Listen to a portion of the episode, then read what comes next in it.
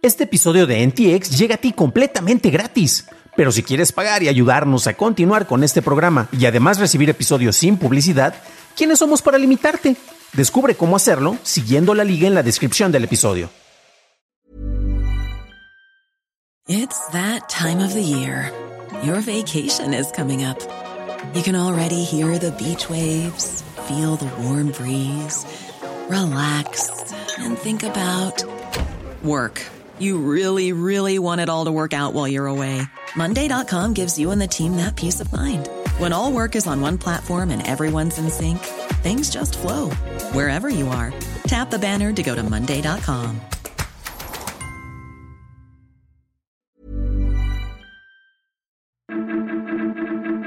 Se crea Litio MX en México. TikTok mostrará contenido cercano y Stable Diffusion te permite crear imágenes con inteligencia artificial.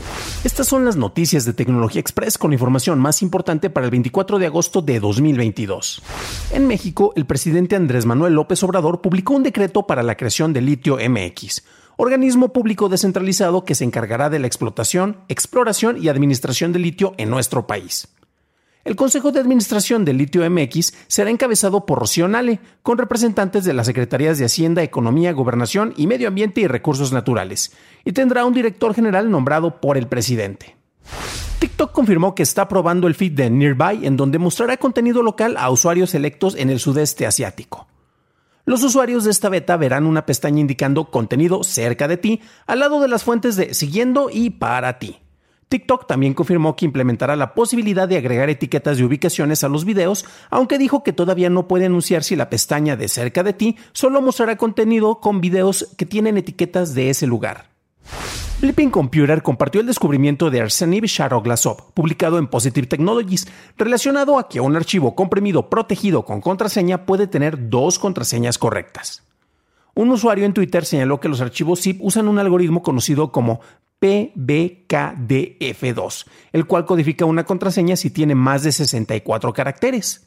Ese hash se almacena como la contraseña real para acceder al archivo. Entonces, si conoces el hash de la contraseña, puedes utilizarlo para abrir el archivo. Los creadores de Plex anunciaron que todos los usuarios deben restablecer las contraseñas alegando una violación potencial de datos. El equipo de Plex descubrió que un tercero pudo acceder a un subconjunto limitado de datos que incluye correos electrónicos, nombres de usuarios y contraseñas cifradas. Los datos de pago no se vieron afectados. Pasamos a la noticia más importante del día, y es que Stability AI lanzó públicamente su motor de texto e imagen Stable Diffusion, disponible para todos los usuarios a través de su interfaz de Dream Studio. Su CEO, Emad Mostategui, dijo que una API pública para Stable Diffusion estará disponible en breve. Los usuarios obtendrán 200 créditos gratis y tendrá un costo de una libra por 100 créditos más. Estas fueron las noticias y ahora pasamos al análisis. Pero antes de hacerlo, si encontraste útil la información de este episodio, déjame una calificación de 5 estrellas en Spotify o un like en YouTube que no te cuesta nada. Desde hace ya algunas semanas, meses incluso dirán algunos, los generadores de imágenes a texto, en los cuales tú pones eh, algunas palabras y te pueden generar una imagen basada en el texto que estás poniendo, eh, y esto está procesado por una inteligencia artificial, han estado desatando un montón de opciones. Hay quienes dicen que no manches, esto es el futuro de, las cosas, y hemos tenido incluso episodios en el cual John Oliver, eh, pues utilizó esto como un pretexto para casarse hasta con un, con un repollo, ¿no? Entonces era interesante cómo está permeando en la conciencia pública esto, ¿no?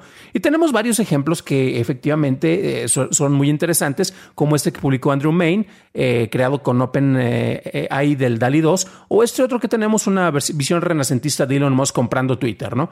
Entonces, esto empezó a crear en la imaginación de muchos, pues, el hecho de que, ah, tenemos arte generado por una inteligencia artificial y ya cualquier persona va a poder generar este tipo de, arte, ¿no? Este tipo de cuestiones.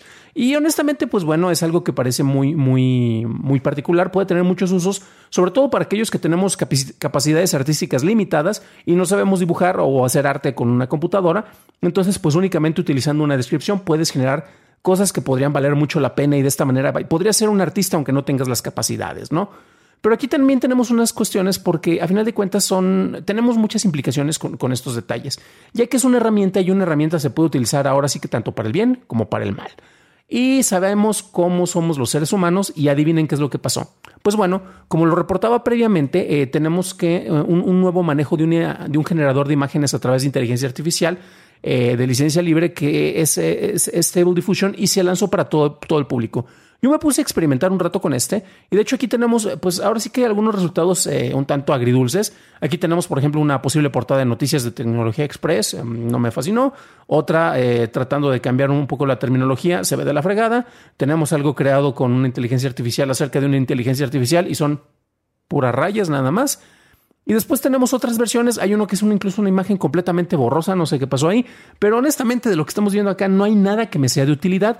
Y entonces, oye, ¿cómo es posible que esto nos va a quitar el trabajo a los artistas? Porque cualquier persona con esta herramienta va a poder crear algo que yo antes hacía y me costaba mucho trabajo. Y la profesionalización nada que ver. O sea, de entrada, en el momento en el que estamos, sí es una herramienta, es útil, pero para nada se compara con las cualidades que tenemos como seres humanos para hacer comprensión y reinterpretación de distintas palabras.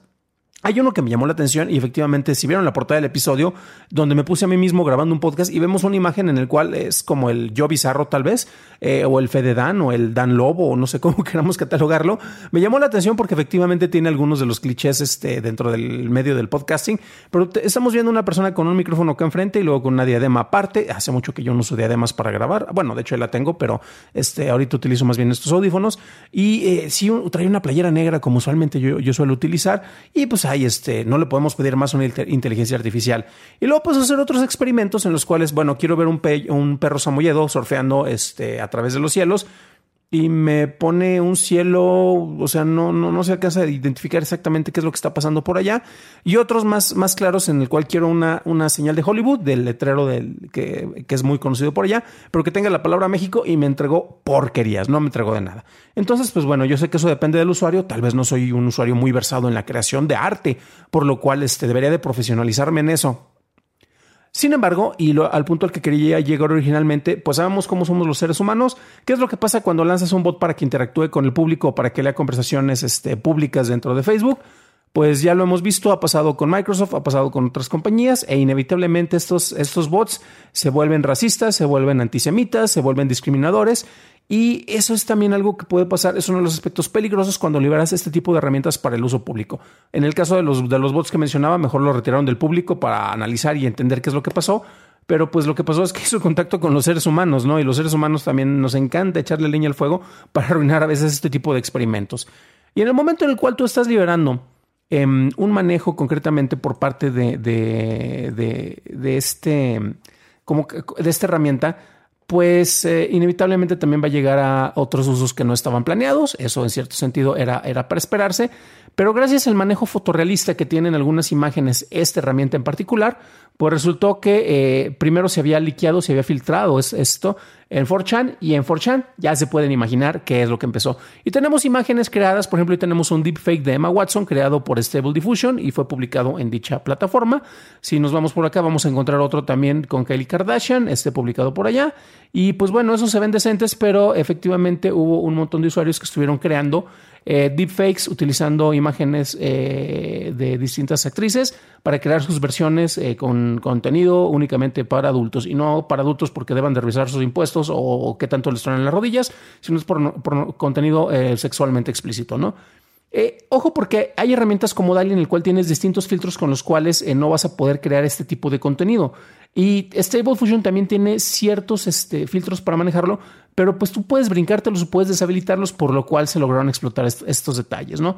Ahora bien, hay un reporte por parte de, una compañía que se enfoca en, hacer las revisiones de los deepfakes y se encontraron casos muy interesantes y muy tristes porque resultó que cerca del 95% del total de los deepfakes generados estaban relacionados con contenido pornográfico. Estamos hablando de, en el momento que se hizo esta revisión, que fue en el 2020, 49 mil piezas aproximadamente de contenido en donde se podían ver figuras como Emma Watson, que aquí vimos una versión pero más actualizada con otra plataforma, a Natalie Portman, a Billie Eilish o Taylor Swift, con contenido relacionado con el porno. Entonces, tú sin ser un programador, sin ser muy habilidoso, en vez de hacer un fotomontaje o algo por el estilo, ya podías hacer tus visiones precisamente para, eh, pues no sé, este, tratar de subsanar fantasías que nunca pudiste cumplir con estas figuras que estaban eh, siendo conocidas.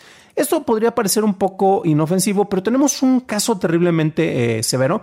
Recuerden que si nos están escuchando, nos están viendo, en la descripción del episodio van a encontrar ligas con, distintas fuentes de información, que es lo que les estoy platicando o les muestro en el caso de video. Y también recuerden que en dancampus.substack.com van a encontrar un desglose con esta información en modo de ensayo mejor ordenado, donde van a encontrar toda esta información, así como las ligas y las referencias que les estoy platicando, ¿no? Y este es un caso muy triste el que estamos viendo, que es el de Rana Yub, que ella es una eh, periodista que estuvo en la India y resultó que por allá del 2018 fue blanco de distintos troles de partidos nacionalistas, los cuales crearon eh, pues pornografía eh, aplicando deepfakes en el rostro de, de, esta periodista. Y estos llegaron incluso al líder del partido del político nacionalista BJP, y el nivel de acoso que sufrió la periodista debido a esto, aparte en un país que, como sabemos, bueno, no voy a decir que la India es más conservadora que México, pero sabemos que tenemos distintos perfiles, aparte, pues particularmente en el entorno político. El nivel de acoso que sufrió ella como periodista fue terrible, que incluso las Naciones Unidas tuvieron que meter cartas en el asunto. Entonces, aquí es como estamos viendo de qué manera podemos tener malas aplicaciones de, de estas herramientas. Pero bueno, yo estaba mencionando acerca de cómo eh, los distintos modelos, al menos las, las, eh, las, pruebas que estuve haciendo, después voy a meterme un poco más, eh, dependiendo de la cantidad de créditos que puedo tener gratuitos. Honestamente, pues no cambian mi percepción. Es como cuando me hablan de las ventajas de los deepfakes y yo les sigo diciendo que los deepfakes se ven terribles y así se me hace absurdo que una persona pueda creer que un implante de, de, una cara sobre un cuerpo que no macha, particularmente en video, que es a lo que me refiero en este momento, este, pues a final de cuentas eso no puede convencer a alguien que tenga dos segundos para ponerle atención a, a esos detalles. Pero bueno, esta herramientas van a continuar evolucionando y van a llegar a un punto en el cual, pues, eh, en teoría podrían ser casi tan, tan, tan reales como la realidad misma, ¿no? Y va a depender, desde luego, del tipo de uso que nosotros les estemos dando. Ya vimos algunos casos muy negativos, vimos otros casos en los cuales son más bien las excepciones los que te dan resultados positivos, porque cualquier persona que se haya puesto a trabajar con estos generadores de imágenes, verás que te encuentras más con casos en los cuales los resultados no son tan, tan óptimos como para presumirlos, aunque te ofrecen la, la ventaja de que puedes vender tu arte, entonces pues te están ayudando para que puedas comercializar estos detalles, pero bueno, son herramientas y a final de cuentas van a depender del tipo de uso que nosotros le queramos dar, como los creadores de distintas obras, ya no diría creadores de arte porque si estás encomendando con unas palabras a, una herramienta como una inteligencia artificial para que te lo cree, no sé qué tanto pueda, considerarse tú como creador o arte como la pieza que se está generando. Pero a final de cuentas, a final de cuentas, se deben de revisar distintos procesos de control. ¿Por qué? Porque de esta manera va a ser más fácil y va a ser, em, vamos a poder evitar algunos de los detalles como los que aquí platicamos, en los cuales tenemos implicaciones no necesariamente buenas para el manejo de tecnología. Pero bueno, ¿ustedes qué creen? ¿Han probado estas tecnologías? Si es así, ¿han visto que precisamente estos generadores de imagen basado en texto están cambiando el mundo de los artistas? ¿Sí o no? Déjenme en los comentarios ya que me interesa saber su opinión. Para un análisis más a detalle en inglés, visita dailytechnewshow.com en donde encontrarás notas y ligas a las noticias. Por cierto, en YouTube, gracias a nuestros nuevos suscriptores como Tomás Sánchez Exposito. Bienvenido a bordo, camarada. Eso es todo por hoy, gracias por tu atención. Nos estaremos escuchando en el siguiente programa y deseo que tengas un maravilloso miércoles.